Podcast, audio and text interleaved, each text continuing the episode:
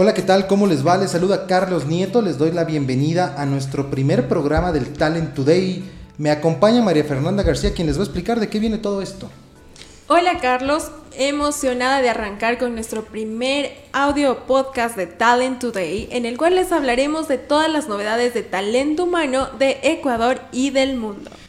Con esto le doy la bienvenida y el agradecimiento a Daniel Dávalos, cofundador de CUDERT y experto en innovación de talento humano, quien nos acompaña el día de hoy para analizar el primer tema, o bueno, el tema de, que nos reúne hoy.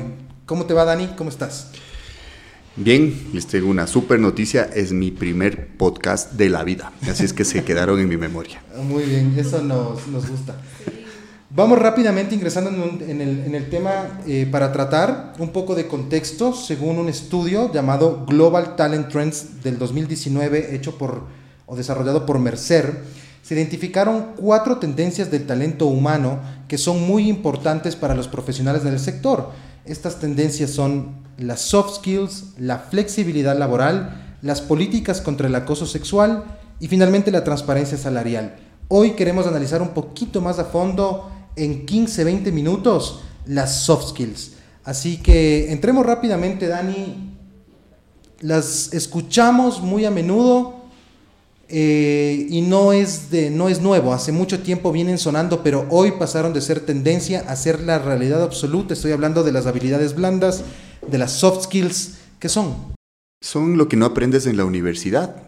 Fíjate que Harvard hace varios años identificó que el éxito en el trabajo depende en un 85% de las habilidades blandas y solo en un 15% de las habilidades técnicas. Entonces sí es un tema que hay que ponerle mucha atención. Eh, lo que yo noto ahora es que las personas relacionan a las soft skills con ser buena gente. Y las soft skills es más allá de ser buena gente. Eh, por ejemplo, el Foro Económico Mundial, en sus análisis del futuro del trabajo, habla que en el 2020, es decir, el próximo año, las 10 habilidades, en, meses, las 10 habilidades más importantes son resolver problemas complejos, es la número uno, por ejemplo. ¿Qué es eso? ¿Es una habilidad dura o es una habilidad blanda? Es una soft skill. La segunda es pensamiento crítico, la tercera es creatividad, la cuarta es manejo de personal, la quinta es coordinación de otros, la sexta es inteligencia emocional, la séptima es juicio y toma de decisiones, la octava es orientación al servicio, la novena es negociación y la décima es flexibilidad cognitiva. ¿Cuál de estas les pareció que, puede, o cuál de estas fue una materia en su universidad? Ustedes son más jóvenes, ¿no?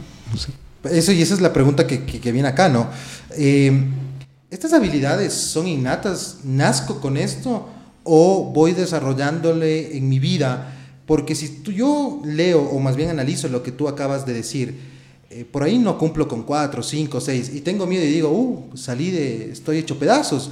¿Puedo desarrollar? ¿Tengo, estoy a tiempo? ¿Me das un salvavidas o, estoy mal? Tranquilos. Em, no tienes que tener todas, no tienes que tener las diez, tienes que tener dos o tres en un nivel superior. Es decir, naces o te desarrollan las dos. Naces ya con algunas características, con unas tendencias hacia unas más que a otras, pero también las desarrollas. Y el éxito es identificar en cuáles normalmente la, puedes desarrollarte más fácil, concentrarte en esas fortalezas y sobre eso construir tu carrera. De hecho, voy a darle un poquito más de énfasis y con un dato que les quiero compartir, comprobar de alguna manera lo que tú nos estás diciendo. Según Deloitte, en, su estudio anual de tendencias de capital humano, eh, en donde se entrevista, donde se pregunta a profesionales del sector, se van determinando las diferentes eh, tendencias de mayor importancia para ellos.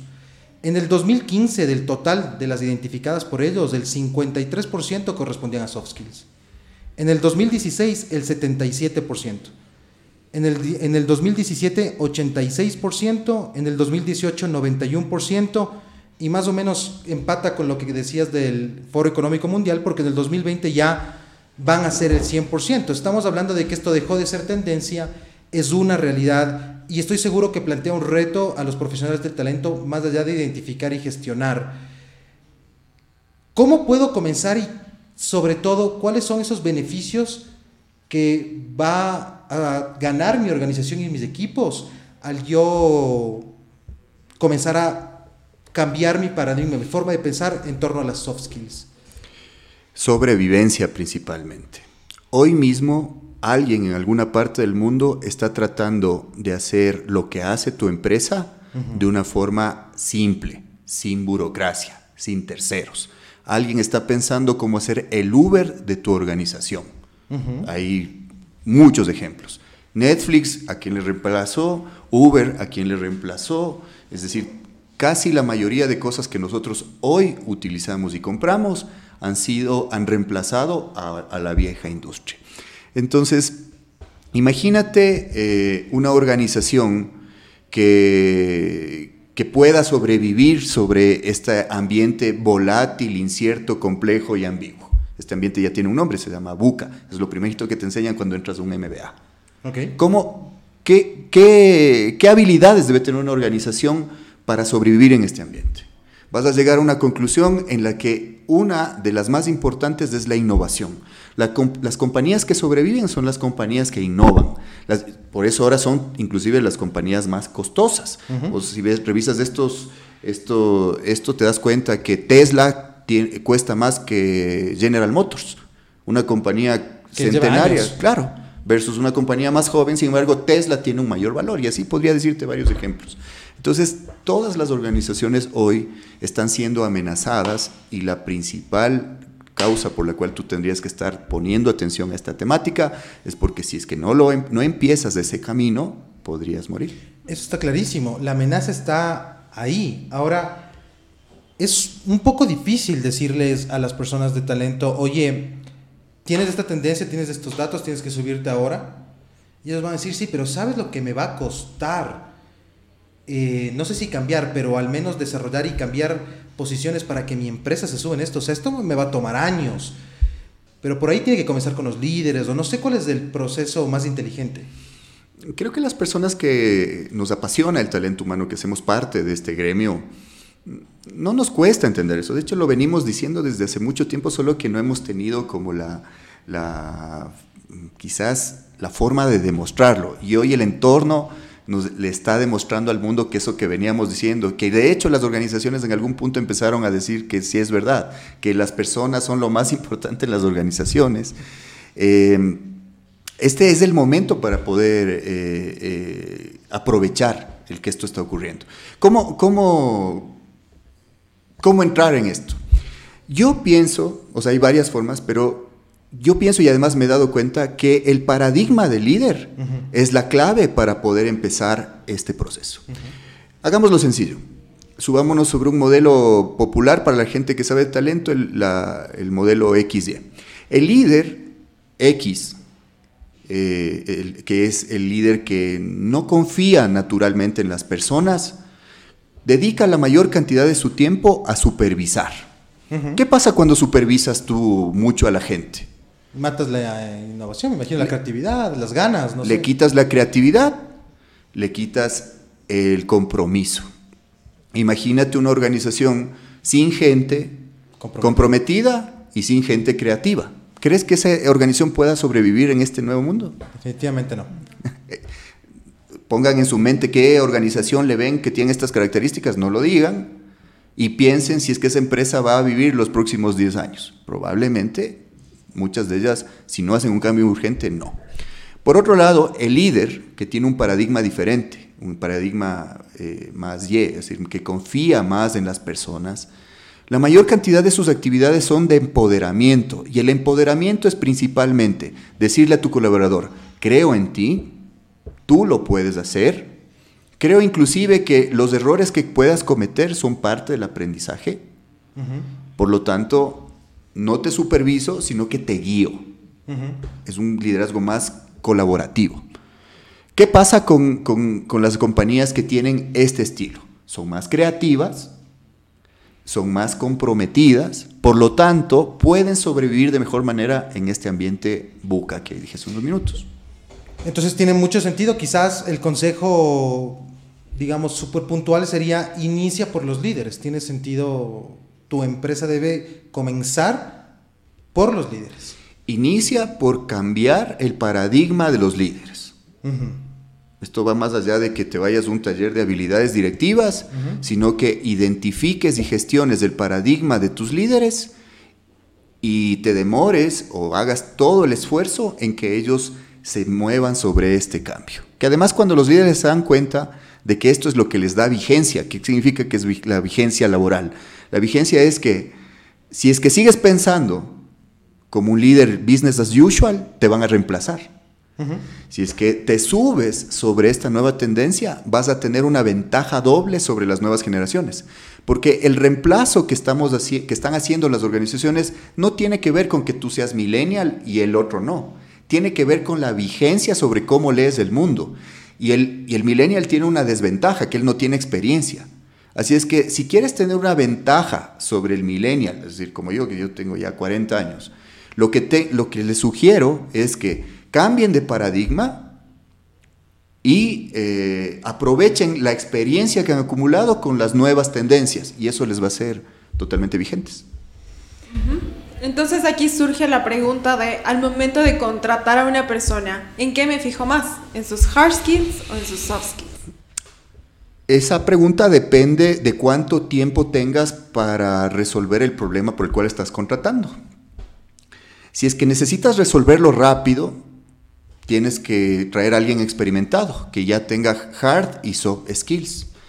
Imagínate en un equipo de fútbol, que estás en medio del campeonato y no estás metiendo goles.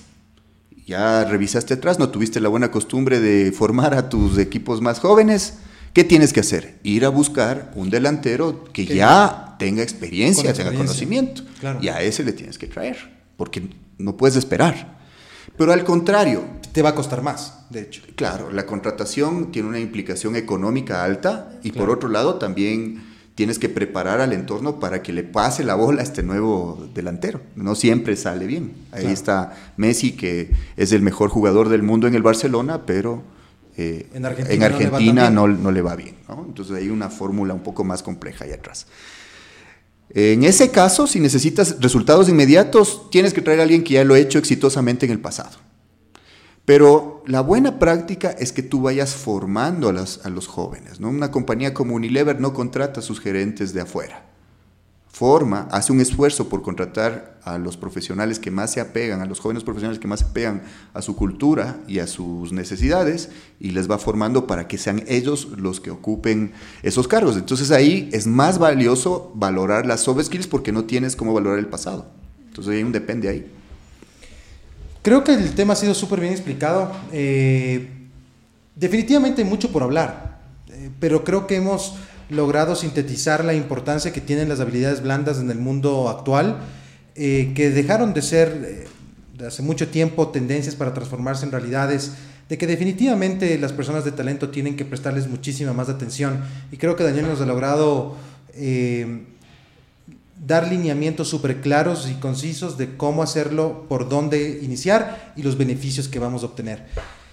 Cerramos este primer capítulo con tres noticias súper interesantes del talento humano alrededor del mundo para que ustedes estén eh, pues súper bien informados. La primera, al menos a mí me llamó muchísimo la atención. Amazon creó robots para reemplazar a sus empacadores.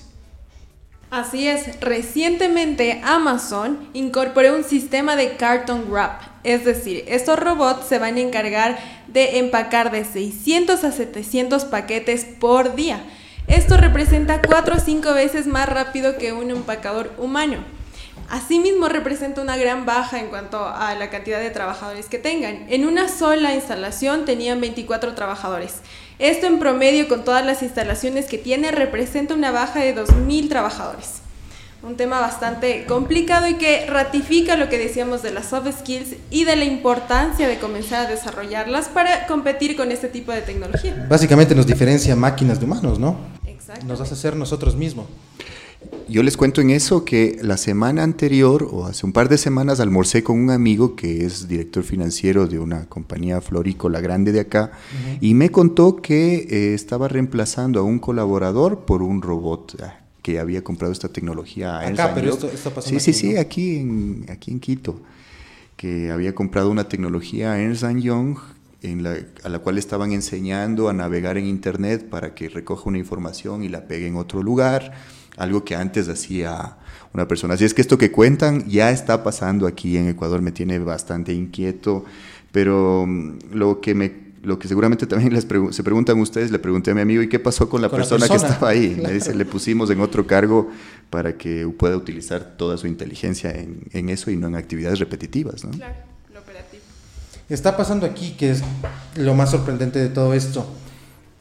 ¿Qué realmente valoran las personas en una organización? Un informe de Randstad lo averiguó. Así es, contrario a lo que todo el mundo creía y apostaba que era la razón por la que una persona se quedaba en una empresa, como tener espacios bonitos, tener ping-pong, futbolín, un spa, no es realmente lo que seduce a una persona para quedarse por más de un año o dos años. Porque al final del día, una vez que ya experimentas eso, si no tienes un agregado, simplemente sales buscas otra oportunidad. Ellos descubrieron que lo que realmente engancha a un colaborador para estar más tiempo en una organización es no tener reuniones más largas de 15 minutos. Qué bien. Mucho por aprender. Ellos valoran mucho el hecho de ser concretos en la información que se quiere dar para aprovechar el tiempo restante en cosas más productivas. Además, incorporaron una nueva estrategia de desactivar el correo electrónico después de las 7 de la noche. Es decir, llegan las 7 y tú no recibes ni puedes mandar correos electrónicos. De esta manera incorporas una estrategia que no es tan drástica de flexibilidad laboral, pero sí pones o delimitas bien el tiempo que tienes para el trabajo y el tuyo, el personal. Y finalmente, enviar correos electrónicos al CEO y recibir una respuesta dentro de las cuatro primeras horas en las que fue enviado el correo. ¿Qué les parece? La última no me gusta. Creo que eso puede ser un robot. Les agradecemos a todos por habernos acompañado en este primer capítulo. Recuerden que, y les hacemos la invitación para que se unan a nuestra comunidad Talent Experts, en donde van a poder ser los primeros en recibir este tipo de información. Muchísimas gracias, Maffer. Gracias, Daniel. Nos vemos la próxima. gracias. chicos.